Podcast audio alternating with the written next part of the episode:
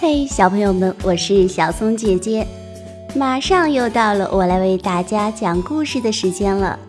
今天我要讲的故事是《外公的菜园子》，我们一起来听一下，在菜园子里将会上演怎样神奇而生动的故事吧。外公的菜园子是一所蔬菜幼儿园，外公不在的时候，蔬菜娃娃们蹦啊跳呀。嘻嘻哈哈，乱成一片。豆角捂着细细的鞭子，想骑着木棍儿飞上天。西葫芦敞着个大肚皮，把叶子当作扇子扇呀扇。柿子椒的口袋里装着一把水枪，哎呦，水枪里装着辣椒水，好可怕！苦瓜不知道吃了什么苦东西，呸呸呸，一直吐口水。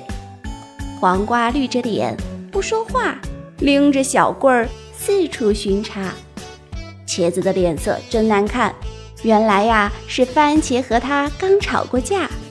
他们生气的样子最好笑，一个紫的发青，一个红的可怕。葱和大蒜是一伙儿的，和另一伙土豆萝卜叽叽喳喳的说着悄悄话。笨头笨脑的南瓜嘴巴也笨。拍打着自己的肚皮，笑哈哈。南瓜、西瓜、冬瓜在秘密开小会。这个世界为什么没有北瓜？不公平，不公平！他们商量着再认一个好兄弟。大白菜和包心菜是乖巧的孩子，他们喜欢静思默想，把心事儿一层一层包起来。那都是外公不在的时候。这些蔬菜娃娃才尽兴戏耍。